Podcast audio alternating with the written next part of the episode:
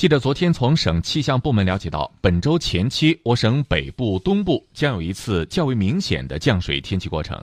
周中后期副热带高压再次控制我省全省大部分地区多晴热少雨天气。